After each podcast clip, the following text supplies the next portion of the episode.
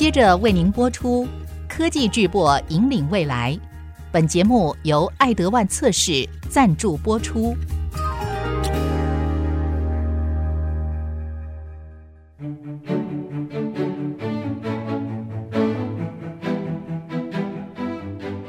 聚焦全球自动化测试设备，领航科技大未来。欢迎收听《科技巨擘引领未来》。IC 之音主客广播 FM 九七点五，和听众朋友要共同在频道当中分享新的专题《科技巨擘引领未来》，分享台湾高科技发展重要的一页。那么，这个专题继续介绍的是我们的爱德万测试。那么今天透过两位 leader 和听众朋友共同来经历我们半导体测试历史究竟是怎么从过去走向未来，带领我们看到这家公司它未来的一个前景。和听众朋友介绍的是我们的爱德万测试的资深副总经理 ATE 业务销售事业处刘建志刘资深副总，辩兄欢迎您来。你好。还有一位我们的 Alex 机电整合事业处新产品事业处副总经理苏永红苏副总，LS 又见到你了，欢迎。嗯，美芳姐你好，嗯，很高兴有好几度出现在这个录音棚里面。那希望今天也能够带给大家一些耳目一新的一些内容跟激发。Alex 啊，在我们的这个节目频道当中啊，出现的这个频率啊，有画龙点睛的这样的一个体系的一个作用啊。那我觉得很棒的一点就是看到公司的整个发展历程啊。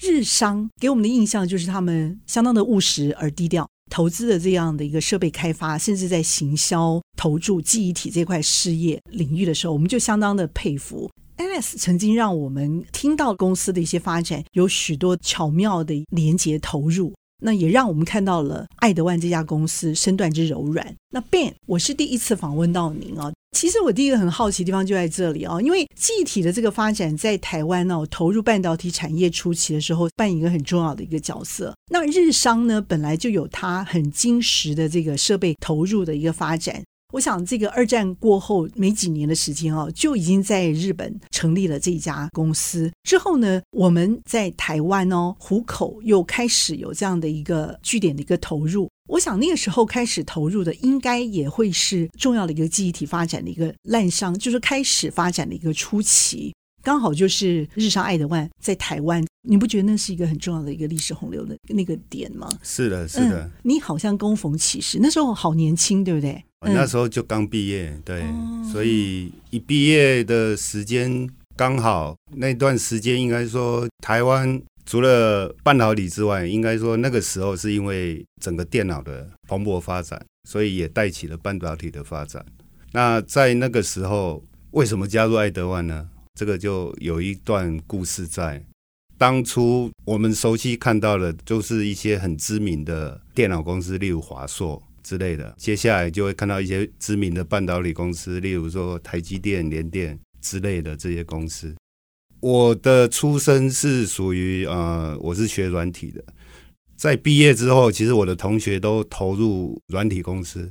但是我跟他们不一样，我觉得说我比较喜欢走向新竹科学园区、半导体之类的，所以讲过了这些大公司的名字，我都有去面试。但是就是有一些公司，像你刚刚所提到的，一个很低调的公司名字叫爱德万测试，我没有听过这个公司哦。那只是刚好我的一个前辈，他比我早一年进科学园区。所以我就把我面试的这一些公司都拿给他看了，然后他就只有告诉我一件事说，说你直接去爱德万就对了，你一定要去爱德万，其他的你可以不要选。所以他的理由是什么原因？在那个时候他看到的这些都是台湾公司，这些公司里面他发现了一个共同点，就是爱德万的东西都在里面。嗯嗯，所以他虽然东西爱德万可以看得到，对华硕没有，因为华硕是电脑公司，我讲的是半导体公司，okay, 都有看到爱德万的系统在里面，所以他就说这些都是爱德万的客户，所以你应该是要去爱德万。而不是去选择这些公司。在那个时候，我就听从他的建议，因为我我才刚毕业，对这整个行业都是不了解的，嗯，然后就进入了爱德万。从一而终吗？到现在到现在都没有离开过，不简单呢。我觉得那位学长的这些建议啊，真的是很宝贝。我第一个起码听到了爱德万许多的这个元素啊，它的这个发展的一些成功的一些因素，还有它的这个设备啊、技术核心啊，都在各个的半导体厂里头。但是当时台湾还没有开始那么明显的从上游到下游，涉及到代工这样的一个完整产业链呢、啊。当时着重的就是我们的设备生产这一块，所以可以看得到爱德万的影子分散在各大半导体厂。那那个时候，主要爱德万做的这个核心内容就是测试分类及很重要的元素。当时的记忆体发展正是供逢其时吗？可以这么说吗？对，那时候我的心思是在说，怎么把自己做的事情能够贡献给公司，能够对公司有帮助。你这些软体的 know how 怎么样应用在那些硬邦邦的设备上头？比如说什么分类机，对不对？而且一开始第一台是分类机，分类机之后，那到底是什么？其实第一台最早是我们讲是 LSI 的 test system，就是早期我们讲 VLSI very large，那时候叫那时候早期还是叫 LSI 哦，test，但那是比较那比较偏所谓的 SOC 的，我们现在讲 SOC，那当然。分类机是在一九七五年，嗯，那分类机其实它就是类似一个自动分类测试的话，第一台的 memory 测试哦，机是一九七六一九七六，所以那一台是奠定我们基础。但是问题是说，这两个加起来才是一个完整东西。嗯、哦，我举例好了，你买了车子，里面有轮子，可是你轮子可以跟别人买，可是我说卖车子轮子也给你，我们的优势就是，哎，有这样一个东西，就是说。测试机是属于电信的，嗯，嗯，然后呢，分类机是属于好像你现在看它怎么样自动化的把 IC 做分类处理，嗯、所以它叫分类机。哦，OK。但是这两个就是当初你看我们那么早就已经琢磨在这边，了解那个算是一个很重要的 milestone 一个基础。Alex 让我们看到这个车子没有轮子是不行的这件事情，但是在半导体这件事情上的轮子，由我们的爱德万这里头所提供的这个测试机还有分类机来达到，毕其功于一役嘛，哈。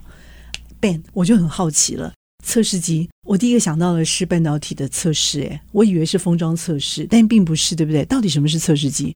通常各位看到可以是从 foundry 或者 wafer 厂出来的 wafer，那我们怎么知道这个 wafer？以至于走到最后变成一颗一颗的 IC，它是好的。所以在整个测试流程里面，一开始 wafer 出来的时候，就必须先做过第一次的测试。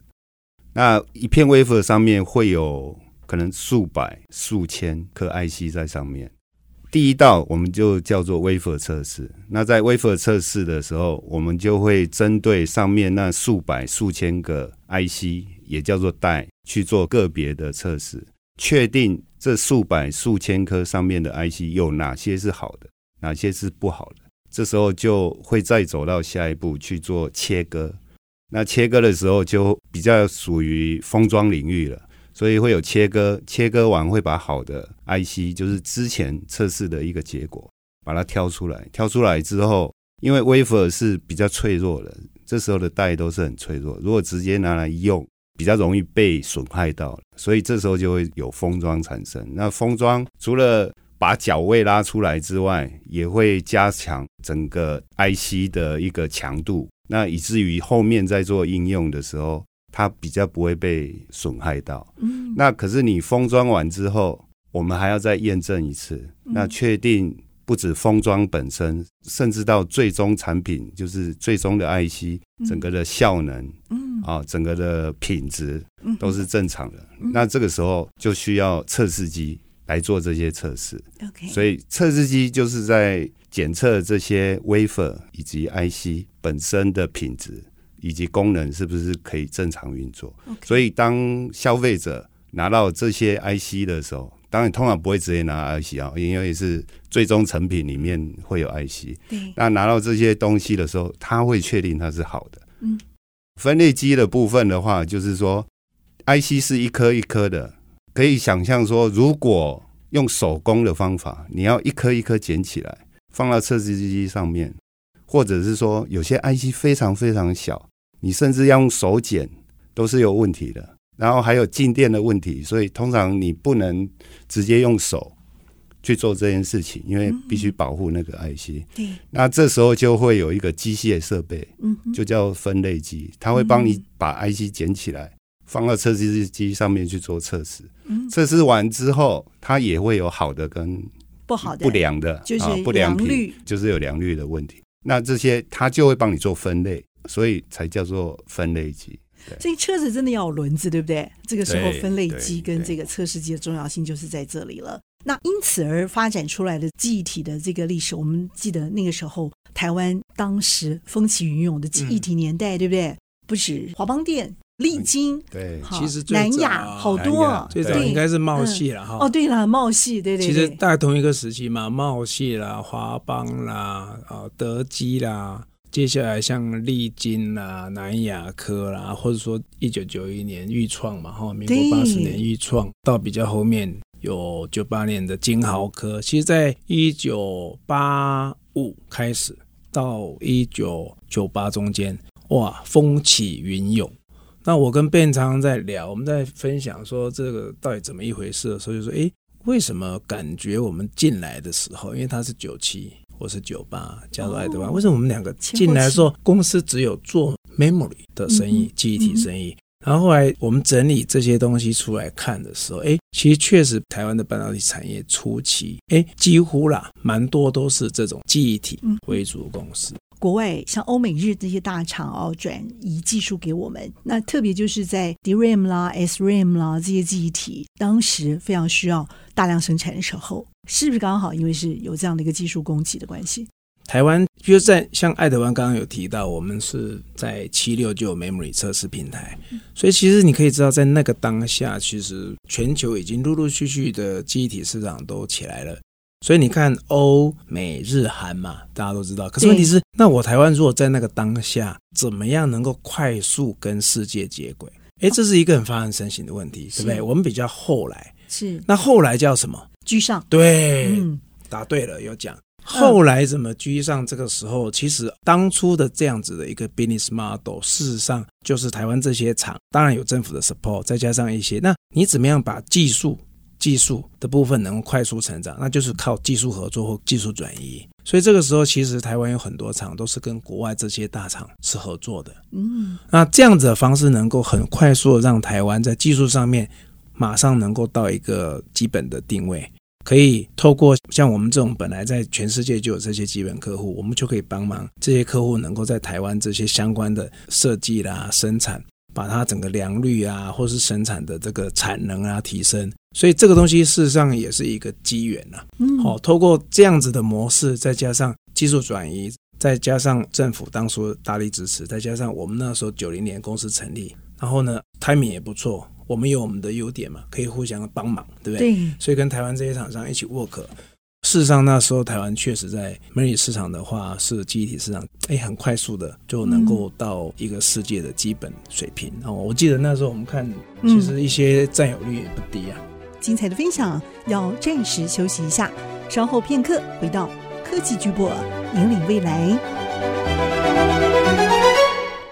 欢迎您再度回到。科技巨擘引领未来，这样的一个记忆体发展的一年代，也曾经让我们台湾几个重要的一些本土厂商开始试图要站上国际舞台，希望能够各拥其主，攻占山头啊！但是我觉得这当中哈，爱德万有悄悄的扮演一个很重要的核心角色，就好像这个 Ben 你一开始，你的学长给你一个建议是说，在各大厂里头可以看得到爱德万测试的影子。表示说，你们这样子的一个实力其实是无所不在的，但是你们又不希望太突出。究竟你们这样低调而胜出的这些核心优势，究竟是在哪些设备？就你来看，其实这个是相辅相成的。可以想象说，在产品开发的时候，在非常早期的时候，他怎么确定他的东西是可以运行没有问题的？这都要经过一系列的验证。之后才能真正的导入到量产这一阶段。我们跟客户的合作都是非常早期就在合作。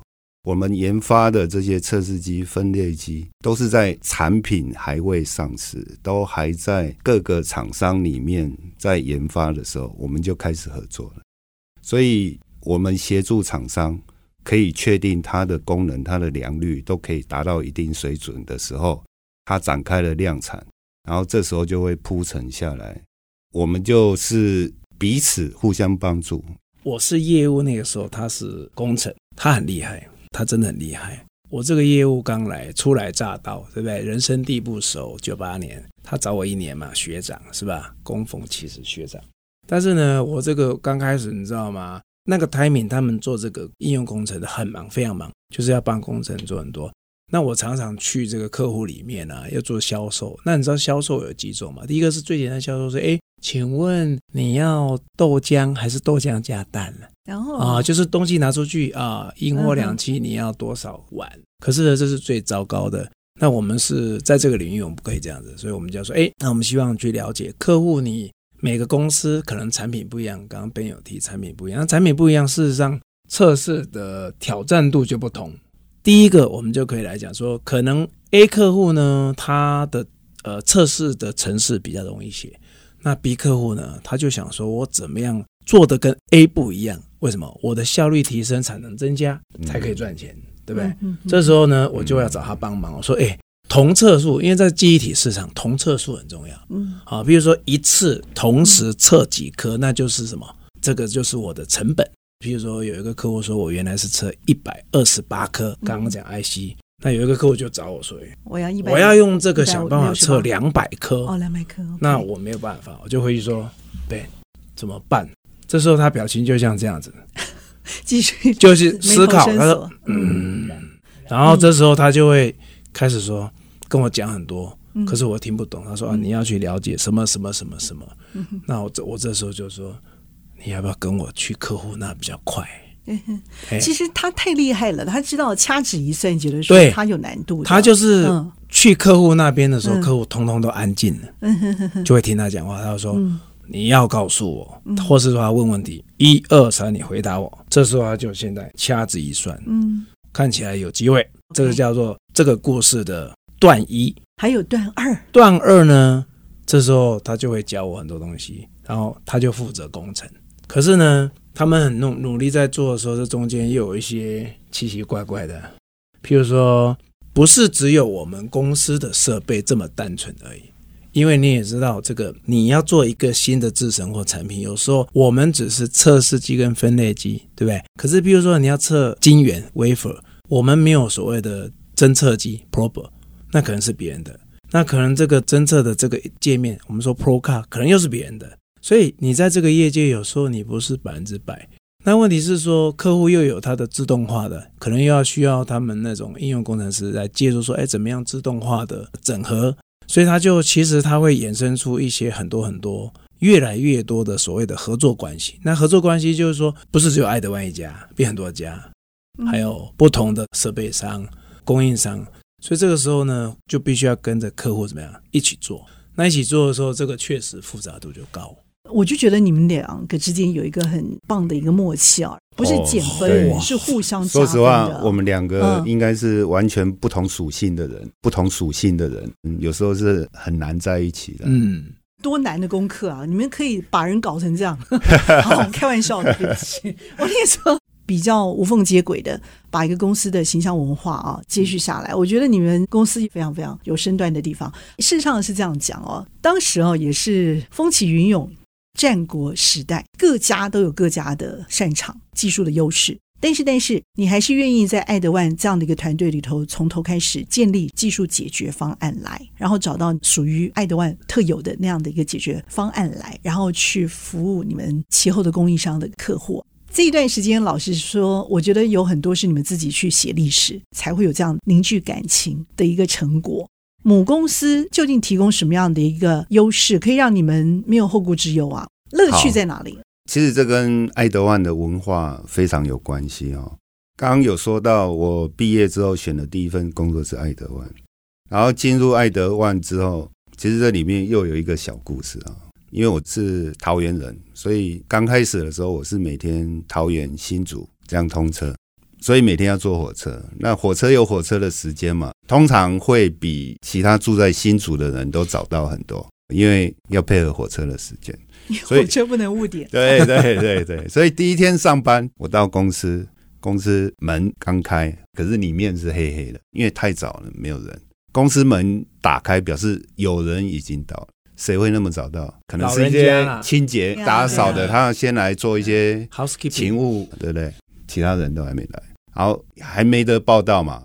所以那时候就有一个穿着吊带裤的吊带裤，对对，然后穿的很轻松，不像我们上班就是很标准，看起来比较正式。可是他是穿的比较轻松，然后有吊带裤，就在办公室在那边弄茶水啊。那第一眼就是我们刚刚想到的，就是可能是服务公司，因为气质怎么会这么好？过了一段时间，开始有人进来的时候，然后我就报道完之后，当然就是介绍公司的同事啊，环境。最后最后一个走到的，就是刚刚我最早遇到的那一位穿吊带裤的先生。可爱动物区，因为我一讲他就知道是谁了。对，我遇过一样事情。我一讲他就知道是谁，那个就是第一任的台湾总经理，台湾人，就台湾人，对对。他就是第一任的，他已经退休退休很久了。对，在那之后，其实我觉得台湾爱德万的文化跟他的建立真的非常有关系。嗯，从那时候，他像我们是小朋友刚进去，其实他会关心我们每一个人，认识我们每一个人，去了解每一个人。他很忙，常常不在公司。但是有时候他出现，我遇到他会直接喊我的名字，嗯，诶，我就知道他有在注意我们，有在了解我们，知道我们在帮公司做一些事情。进公司可能没有太久的时间，大概一两年，我就被派到美国去协助客户。刚前面 Alice 有提到有一些技转、技术转移，啊，技术合作，我们要陪台湾客户去他的技术伙伴那边，嗯，去做技转。那个就是出差，就是到那边而已。可是到那边以后，我们都不觉得会什么，反正我们就到那一家美国很大的公司里面去工作。可是第一天早上，忽然看着那个吊带裤那个先生，很惊讶的，因为我们只是去做工程出差，可是他出现在我面前啊，他在我饭店的前面等我走出来，他说：“Ben。”今天第一天，等一下要进那个美国大客户那里，我先带你去吃早餐。所以他就开着他的跑车到我搭的那个饭店里面，载我去吃早餐。吃完早餐之后，再把我载到那个美国大客户面前去开会。哎，主持人可不可以说我也要，我也要？真的 太棒了！可是对他就是在经营这种氛围，所以当我们公司的人。向心力都很强，大家都是同样的目标，很忙很困难，大家一起面对，一起解决。但是其他时间。我们也都会搭在一起，对，嗯，OK，所以你可能确实确实，因为我也有类似的故事，也是同一位哈这总经理，但是我觉得他那时候可能想绑架你，他怕你跑去玩哦，真的，他故意 跑车载你到客户那边，哦，怕我不去客户那里跑出去玩是吧？是是是是，其实是因为他有不同的跑车，他要后来秀一下。可是其实讲到这总经理，为什么我刚刚心有戚戚焉？其实我刚到爱德湾报道晚奔一年，其实。对于一个我从光电业到半导体产业的人来讲，我对这产业是陌生的，我没有认识很多人。可是你可以想象吗？我记得那时候点点也是我负责，他那时候从美国出差回来，他说：“哎，永红，嗯，你认识谁？”我说：“没，我没有人认识啊。”他说：“这样子，那个我陪你去好了。”哇！他就说他陪我去联电，结果呢，我我就是一个小小销售工程师。结果呢，我那天开着我的 Toyota，载着我们这个和蔼可亲的总经理到联电，说他带我去找联电的副总经理。嗯，你知道吗？我们那时候简直有如什么？我们在这个工程师的 level，说我何其有幸。可是他就是这么一个人，他就是带着我去认识他的好朋友。那时候，哦，那个是联电的副总。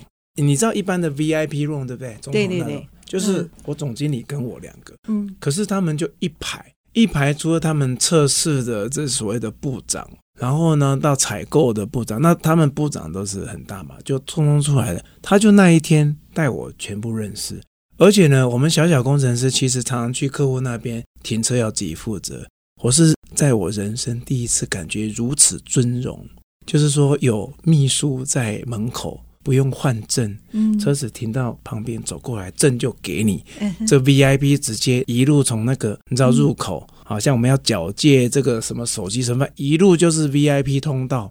我真的，我告诉你，你到一个公司，我不晓得啦，但是我真的心里面这个一次影响我很大，真的我。觉得他真的是身教哦，嗯，leader 的风范跟形象哦，从他自己自身的感受就直接告诉你们，然后而且光跟暖哦已经分到你们身上，所以你们可以看得出来，你们后来在担任副总也是这么高的一个层级的时候，你们会这么样的去礼遇你们的部署同仁，重视每个人。这个确实，这个就是从这一位第一任总经理之后，还有第二任到现在第三任，嗯其实每一位总经理在那个时候都有被感染嗯到这种气氛，嗯嗯嗯所以其实我们公司的文化的氛围就这样一直留着，整个留下来。因为我觉得这很棒，我但是我相信哦，他们身上一定有一些非常非常厉害的功夫哦，是你技术实力、创新创意的弹性身段。这些我觉得不只是让你们爱德万能够登上供应商设备这样的一个重要席次的一个重要原因，也是你们站上日商国际舞台，甚至在所有的日本母公司体系里，你们是表现的最好的一个台湾的一个团队背后的底子功夫。所以我觉得你们所建立的技术团队，我觉得是你们真的功夫。内在的风华够，行于外的时候也就能够有这些 leader 这样的一个领导的风范，而让你们更加的如鱼得水的啊、哦，也能够去自在的做这样的一个领导者的身段。如果先要你们穿吊带裤，你们还是敢，对不对？不容易啦，要要先练出那个身材。要先去买一下吊带哈。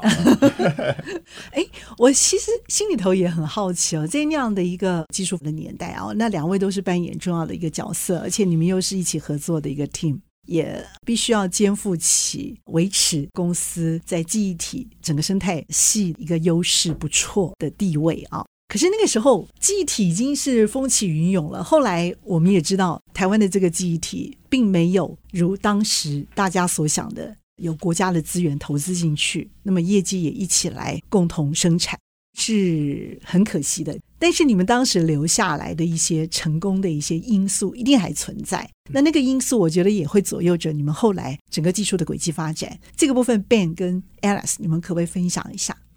呃，其实当初因为我们两个刚进来，也只有 memory，比如说你电信很厉害嘛。可是我做业务那个时候什么都要卖，所以刚刚讲 tester 跟我们讲分类机就是 handler，所以分类机事实上我们那时候确实市占力很大，所以呢，我们培养了一群相当不错的工程团队，这是第一个，不是只有在 tester 的部分。那事实上，因为要 support 这个 memory business。那个时候，其实我们还有去建构，就是之前我们有提过，说我们在台湾本土去建构一些 R&D 跟生产，就针对测试界面。对，所以我们讲 Total Solution 是除了这个才是完整的。嗯、那当然，这个东西也是当初陆陆续续在台湾打下基础。所以，对记忆体市场当初来讲，确实我们那时候是非常特别的，就是说这全部都有。所以它的 total solution 不是说只有轮子而已了，哈。嗯哼。那这些东西从这个基础里面慢慢到后面延伸出来，当然就是我们这后面这二十年，我们可以投入其他领域的这些业务啊，或是市场。事实上，当初让我们历练很多了。因为事实上，记忆体市场跟非记忆体市场是不太一样的。记忆体市场其实它产出这些都是非常非常重要，这是其一啊。第二个就是我觉得，因为这样子当初让我们有基本面，有赚到钱，这最重要，所以才有我们两个进来。哦，也就是说，九七九八，因为我们那时候是因为 memory 市场，台湾我们市占很高。对，所以我们有基础之后，所以在九七九八确实台湾的爱德万就招募了相当多精英了，哈，所以员工人数也瞬间成长很多嘛。所以我想那个其实都是一个基础了，一个基础。所以从工程团队的完整度到他的经验，到我们整个规模到在地化，其实我觉得那个时期是帮我们打基础的时候。虽然那时候都是集体市场，那最重要的是。从客户端，我们也知道，刚美良姐讲说，哎，其实当初记忆体蓬勃发展，可是比较可惜的是，有点重新洗牌嘛。嗯哼，转换轨道。哎，对，那转换轨道，因为我们在那个几年跟客户的合作模式信任，那他们要转换跑道的时候会找谁？嗯，爱德万。对对对，所以我们也跟随着。能够一起跟他们做转换跑道，OK，所以就会有后面的其他，包括驱动 IC 啊、SOC 这些陆陆续续后面。其实它是一个，我觉得啦，它是一个相当不错的一个基础。嗯哼，嗯，我觉得这地方引动我们的原因就在于，爱德万其实好像是在每个地方啊，就是哪里有需要，你们的业务、你们的技术就会到位。我不见得每个问题我都能够迎刃而解，可是我知道问题会出现的时候会找得到人。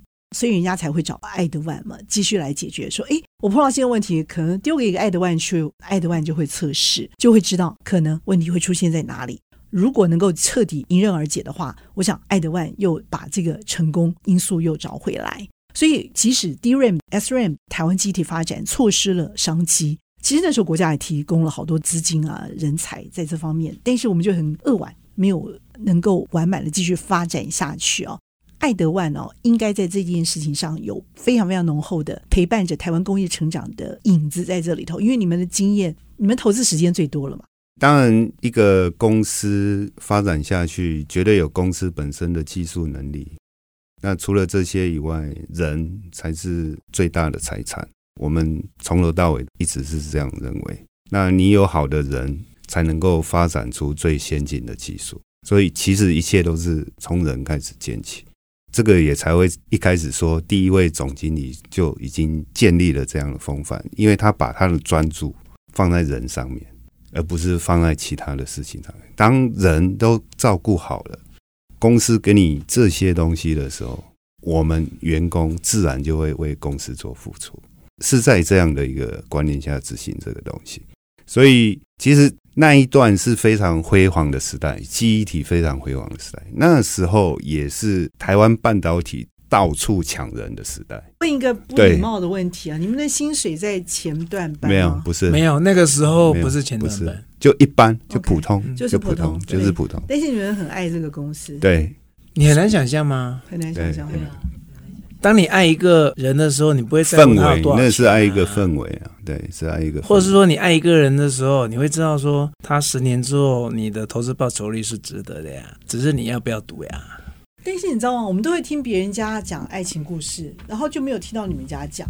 有啊，因为之前我们公司呢就拍过了，叫《东京爱情故事》啊。太鲁莽了，没有参与过。Tokyo Love Story，所以我们公司有时候真的很特别。OK。嗯不是别的公司可以理解我们公司里面的状况，因为确实跟其他台湾的公司是非常不一样，但是又不像日本公司。刚刚 Ben 讲那个人哈，除了台湾，我们刚刚都讲台湾，其实我们后来进来跟日本这些同事一起工作之后，其实他们有些也派来台湾，其实变非常非常好的朋友，真的。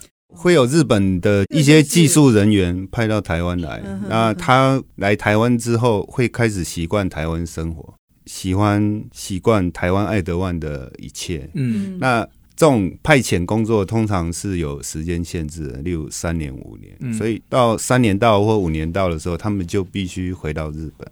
了解。可是对他们来说，我所感受到的是说，他们想要继续留在台湾爱德万，而不是想要回回到日本，因为台湾爱德万给他们的感觉太好了。比如说派驻在日本三年五年，有这样的机会吗？比较反而比较没有。嗯，有也有这样的，也有这样的。那你总不能在那边娶个日本姑娘，也有这样的 case 吗？这样应该比较少。没，是有日本过来的娶台湾老婆。OK，对。其实我觉得你们在不同的地方去继续写这个半导体的故事，那其中有一个共同的暖度元素，就是你们一起来经营这样的一个半导体的领域，让它变成从技术逐渐成火候，然后就变成行销团队，那你们就变成一个很坚实的一个 team，而且三十几年下来哦。都一直在这个基础上不断的去累积上去，所以你们的公司成功的小故事一直在写，已经变成其中的一部分了。所以你们也不会常去习惯说出来。呃，应该说我们就我很想视为我们的日常，正常生活。对，对这句话说的好。对对对，其实其实刚有一件事讲到一半还没讲完啊。刚刚讲到说，在那个时代，就是到处挖角的时代，怎么挖角？就是拿股票，在那个时代，就是用股票这件事情。那这件事情其实发生在几乎我们公司所有人，因为他就是需要技术人员。那最好的技术人员在哪里？就在原厂，就在爱德湾里面。所以我们公司的员工大部分都经历过那个时代。可是为什么我们都留下来？其实我的观念很简单：如果拿那些股票，我就要去努力，非常非常努力。然后人生的目的是什么？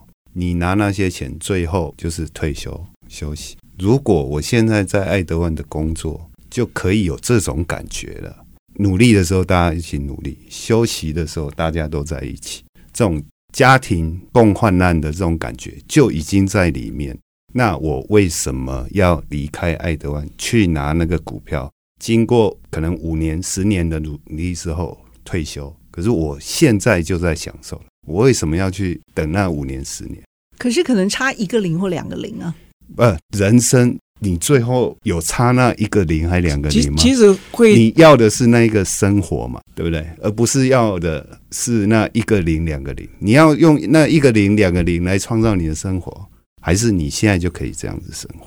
其实 Ben 讲的是说，有人要的就是很清楚 dollar base，但是他讲的是说，其实这个过程。这过程我们在讲说，因为像我跟他，呃，有一次，其实他爱美食，那我也是爱美食，他比我更爱。可是呢，我知道跟他出去，我就说吃什么我就安心。可是呢，他有时候会说，哎，我们来去滑雪好不好？我们没滑雪过。结果这个滑雪的时候，结果我们两个又找了一个刚刚讲的来台湾之后回日本的好朋友。所以他曾经派来台湾服务几年，然后大家就是成为朋友了。OK，所以他回日本的时候，如果我们有去日本出差，我们就会一样会找这些曾经在台湾的这些朋友，因为之后可能除了出差时间，可能就比较难碰在一起。可是他在台湾那个时间，我们都是非常非常好的伙伴，因为大家都一起在工作啊，面临这些困难啊，然后一起解决。所以，当那个时候去日本滑雪，就自然就找了他，找了他，而且他本身就很会滑雪，对，他就当老师，他租车带我们去。然后你想想看，那就是你知道，你单单在那个日本，大家见面就已经高兴不得了。可是你又可以往前去，那是另外一块的，另外一块。我现在有种感觉哦，你们好像也在发挥那个小小的那个热力出来，你们也在分享，升华起来了。所以我觉得你们也在多少扮演这种角色，你们在爱德湾现在也在做这种事，对不对？当然，当然，当然，有一点好像无形中都这样。这个就是我们公司讲的文化要传承。所以看不到你们穿吊带裤，但是呢，可以看到你们穿上了自己的最爱，对不对？嗯、呃，可以，对对对对对。嗯国外的，的国外的新衣也可以了，我们都不不反对。前面十年就是在经营公司的文化，嗯，对对，建立起爱德湾这整个文化系列。对我，我觉得我想点是前面十年是很幸运的，就刚刚讲的，因为记忆体市场很好，对，所以有我们存在的价值，对，让我们历练，让我们奠定爱德湾在台湾的基础，嗯，那让我们有后面的二十年。第二个就是刚刚 Ben 讲的人呢、啊，其实我觉得所有的 YouTuber 每次看都是这样哈，The best thing in Taiwan is people，对不对？最好的风景，对对对对对对，老老外都这样讲。所以事实上对我来讲啦，因为他们都知道我，我如果喝醉酒，有时候都会哭嘛，我比较感，我比较感性嘛，比较感性。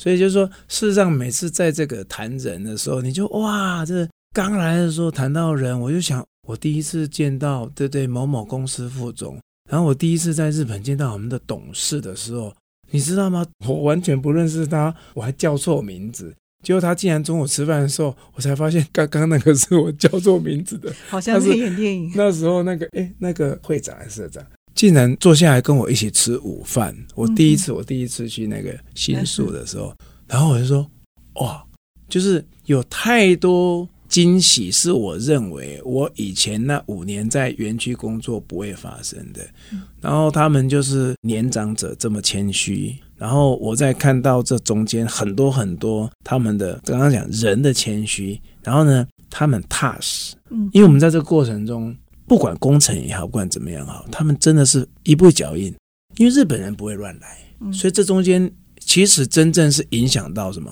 影响到我自己。嗯，我觉得这个在爱德万里面刚刚讲那个已经有一点点变成融入到我的刚刚 Ben 讲的日常，这个日常不是只有我，连我的家人跟家庭都被影响。